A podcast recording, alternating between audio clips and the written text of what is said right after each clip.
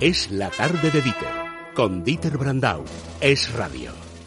Allá por la tierra mora, allá por tierra africana, un soldadito español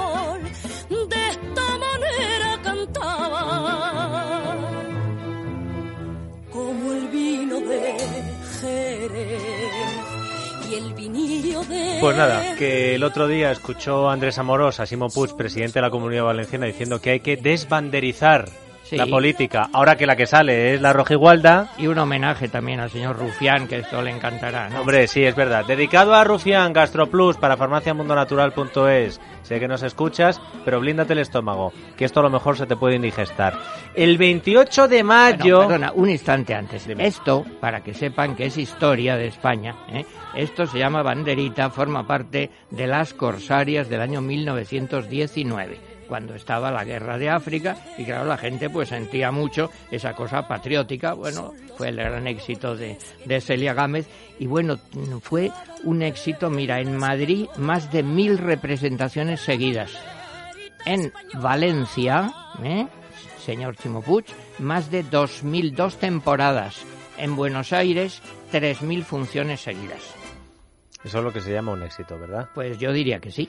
El 28 de mayo de 1785, el rey Carlos III firma el decreto que hace oficial la bandera rojigualda, porque en España no siempre habíamos tenido esta bandera, para identificar a los barcos de la Armada. Y este año, Amorós, se está conmemorando el 175 aniversario desde que una tal Isabel II impulsó la bandera rojigualda como la enseña común de todos los ejércitos, no solo de la Armada Española. Y ahora que tantos se envuelven en la bandera y otros la desprecian, qué mejor que una sección aprendiendo para contar de dónde viene y el porqué de nuestra bandera roja y igualdad. Además, esto es muy sencillo y es de sentido común, perdón, porque se empeñan en enturbiar la realidad, que es mucho más sencilla. Vamos a ver, durante la Edad Media, digamos, pues había, se usaban varias banderas, yo he estado buscando, y había banderas de los reyes, y había banderas eh, que eran un símbolo, pues, de una parte del ejército, y otras, pues, que respondían a una batalla concreta.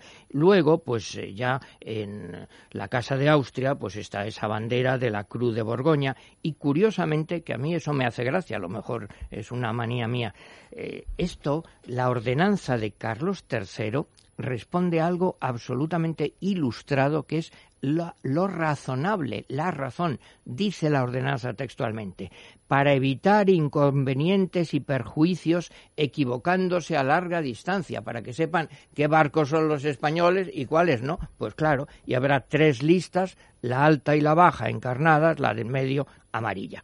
Eso, repito, que lo acabas de decir, año 1785, Carlos III, monarca ilustrado, europeo, culto y admirable déjate, en muchos sentidos. Déjate, moros, un facha. Bien, evidente. Un facha, un facha. Un, un, prefranco, supongo que dirán, ¿no? Luego, en el año 1843, como sabes, bandera del ejército de Isabel II, y luego también antes no hemos dicho una cosa, claro, que hubo, tuvo un valor sentimental, no oficial, pero grande, que en la Guerra de la Independencia en 1808, esta bandera expresó los sentimientos patrióticos, lo adoptó las Cortes de Cádiz, claro, y luego durante la Primera República también se mantuvo. ¿República has dicho? Sí, sí, esa cosa ideal, ¿no? Except, ha durado siempre esta bandera, excepto durante la Segunda República del año 31 al 39, donde existió también la bandera tricolor, añadiéndole ese color morado, que por otro lado, a lo mejor algún oyente sabe más que yo. Yo he estado buscando y cuál es el origen de ese color morado añadido al rojo igualda y no me ha aclarado del todo porque hay distintas opiniones. Unos dicen que es para que sea como en la Revolución Francesa, libertad y tres cosas, igualdad, fraternidad. Otros dicen que es por recuerdo al morado de Castilla. Sí, del pendón de Castilla. Bien, pero sabes que no es seguro. Otros dicen que es eh, lo que bordaba Mariana Pineda. Pues, pues eh, no. Y otro que se descolorido el rojo porque cayó algo, se quedó ahí. en cualquier caso, también algo muy sencillo que recuerdo el Tribunal Supremo dictaminó que debe ondear diariamente con carácter de permanencia y carácter general en los edificios públicos. Pues, eso es tan sencillo y además, si me dejas que yo, no, yo no soy nada filosófico, pero también es que mm, hay que pensar muy brevemente el valor que tienen los símbolos. Hace falta ser, perdón, muy analfabeto o muy sectario para no entender esto. Lo pongo, si quieres, cito a Aristóteles. Dice, el hombre es un animal simbólico. ¿Qué quiere eso decir? Mira, ejemplo clarísimo. La cruz. Bueno, la cruz es un palito vertical y un palito horizontal. Bueno, y antes era, ¿te acuerdas de eh, Hombre, claro. El pez Domine. Ixis era un pez en griego, el símbolo de los, cristianos. Entonces, dos palitos de madera, ¿qué valor tienen? Pues en principio no tiene valor ninguno. Hombre, si yo, eh, fin, eh, insulto, ofendo, pues en la cruz, lógicamente, estás ofendiendo los sentimientos y las creencias de los cristianos y ya está. Y además es que eso, como los símbolos, las banderas, mira, el valor sentimental que tiene, porque somos razonables, pero también somos sentimentales, como es lógico. Si te acuerdas, ejemplos que yo he buscado, clarísimamente en Casablanca cuando suena la marsellesa. Oh. Bueno, ¿qué valor tiene eso tan extraordinario frente a los alemanes? Pero para los comunistas la internacional y para los falangistas el cara al sol y para los carlistas el Oriamendi. O sea, despreciar todo eso es absurdo teniendo en cuenta además que esos símbolos, lo que quiero insistir también, son arbitrarios no son necesarios. No es forzoso que la bandera española fuera roja igualda fue una convención que en un momento dado se adoptó. ¿Podía haber sido otros colores? Pues sí,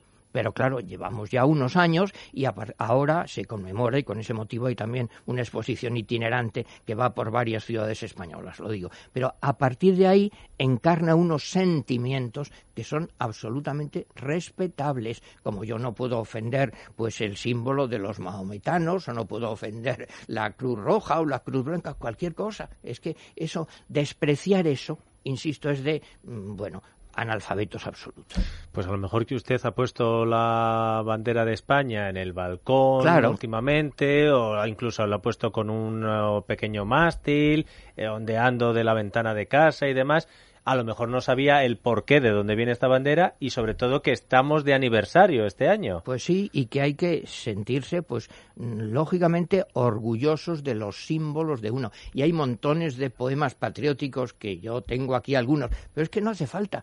Aquí hay estos y en Francia hay los franceses y en Italia en el Risorgimento la bandera hay unas cosas de Nicolini preciosas. Hay que respetar los sentimientos de cada uno. Oye, si yo me acuerdo, por decirlo así de tu señora madre, pues tú te enfadas. Pues cómo no, como dijo, como dijo el Papa, eh, tendría derecho a pegarte un... Bueno, mejor dejemos al Papa, que francamente... Tiene razón, ahí, lo lo dejamos. Eh, eh, Amoros, ¿crees que Fray Josefo nos habrá escrito algo? Esperemos que sí. Hombre, estamos de aniversario. Fray, buenas tardes. Buenas tardes, Dieter. ¿Tenemos algo preparado? Tenemos, tenemos una letrilla preparada, pues en versos octosílabos, sobre la bandera de España. Pues a ver cómo suena. Vamos allá.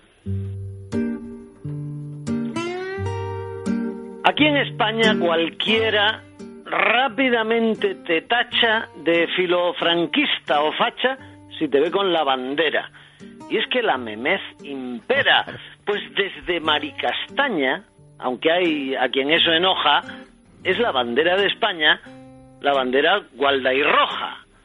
Como enseña de la Armada por ser vistosa en el mar, Carlos III va a optar por ella porque le agrada.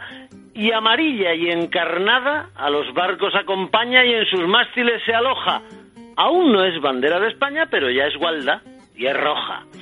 Era una enseña naval alegre, clara y rotunda que con Isabel II se hace enseña nacional.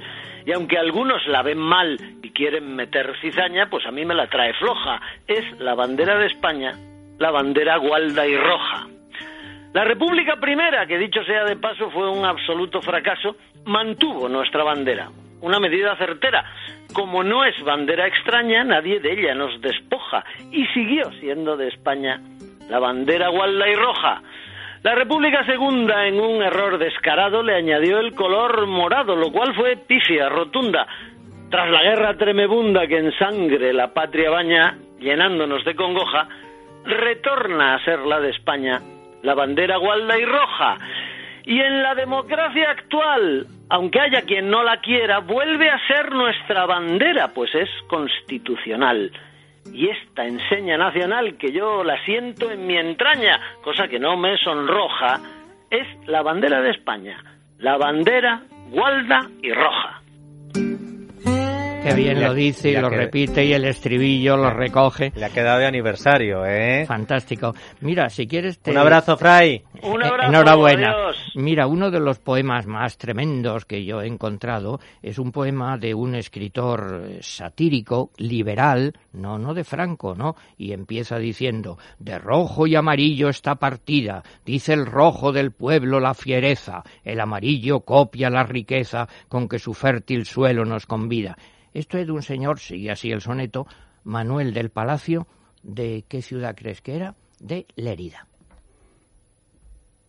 Anda. Claro, bueno, con toda normalidad, pero si es que eso toda la vida ha sido desde que la instaura Carlos III, en fin, que aunque yo soy viejo, pero yo todavía no, eso, a eso no he llegado, pues ya No está la bandera de España y la aceptamos y es nuestro orgullo con toda naturalidad, con toda normalidad, como hace cualquier país civilizado del mundo. Y sabes que en Estados Unidos es habitual que la gente tenga su bandera en su jardín. Me voy a ofender yo por eso, les voy a considerar, es que es de, Oye, de poner- Y por poner un país que no es de los citados, se dice- siempre se dice Estados Unidos o Francia. Sí.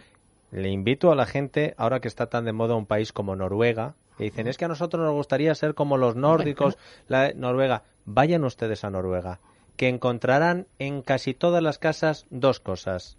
Una cama elástica, para que el niño se desfogue y haga gimnasia, y una bandera del país. En casi todas las casas. En casi todas, la bandera, y lo ven como algo normal. Es verdad que ahora hay muchos que se quieren envolver en la bandera, pues o para ocultar unas cosas o para captar otras y demás. Pero lo que es la reacción de la ciudadanía ha sido una reacción ciudadana y yo creo que apartidista. espontánea, natural, lógica, razonable.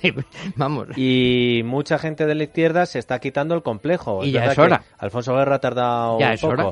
Pero, pero, qué mal se hizo con cambiar de bandera cuando cambian eh, unos y otros. Porque entonces al final, chico, Un si cada uno que llega cambia la bandera, Si esto es de todos los españoles, es un símbolo. Luego cada uno somos más de derechas, más de izquierda, lo que sea. Pero somos españoles y ya está. Como es un símbolo el del cristianismo, como es un símbolo, hay que respetar los símbolos que representan sentimientos comunes. Lo has dicho muy bien, Amorós. Y el que no te haya entendido será porque no ha querido, porque escucharlo lo pueden escuchar todo perfectamente si van a GAES. Sencillísimo. Y además la primera revisión es gratuita. 902-026-024, el teléfono que tenemos que llamar si queremos reservar visita en GAES 902-026-024. Es verdad que tenemos hoy un tertulión con tres espadas importantes, ¿eh? como está aquí el cronista Bueno. taurino de ABC, importantes. ¿eh? Eh, Ana Samboal, eh, Lázaro y Alejandro Vara. Pero lo que no tenemos son muchos temas hoy para debatir y analizar. No, apenas, apenas. eh, no. No. se, no se han dicho tonterías en la vida nacional hoy. No, no lo sé, no Ninguna. lo sé. Vamos a ver si de aquí a las noticias surge alguna noticia que nos pueda animar la tertulia. ¿Otra moción? Porque está el día bastante parado, ¿eh? Ay, señor. Si estoy lejos de mi patria, solo quiero que me cubran con la bandera de España. Es la tarde de Dieter, con Dieter Brandau. Es radio.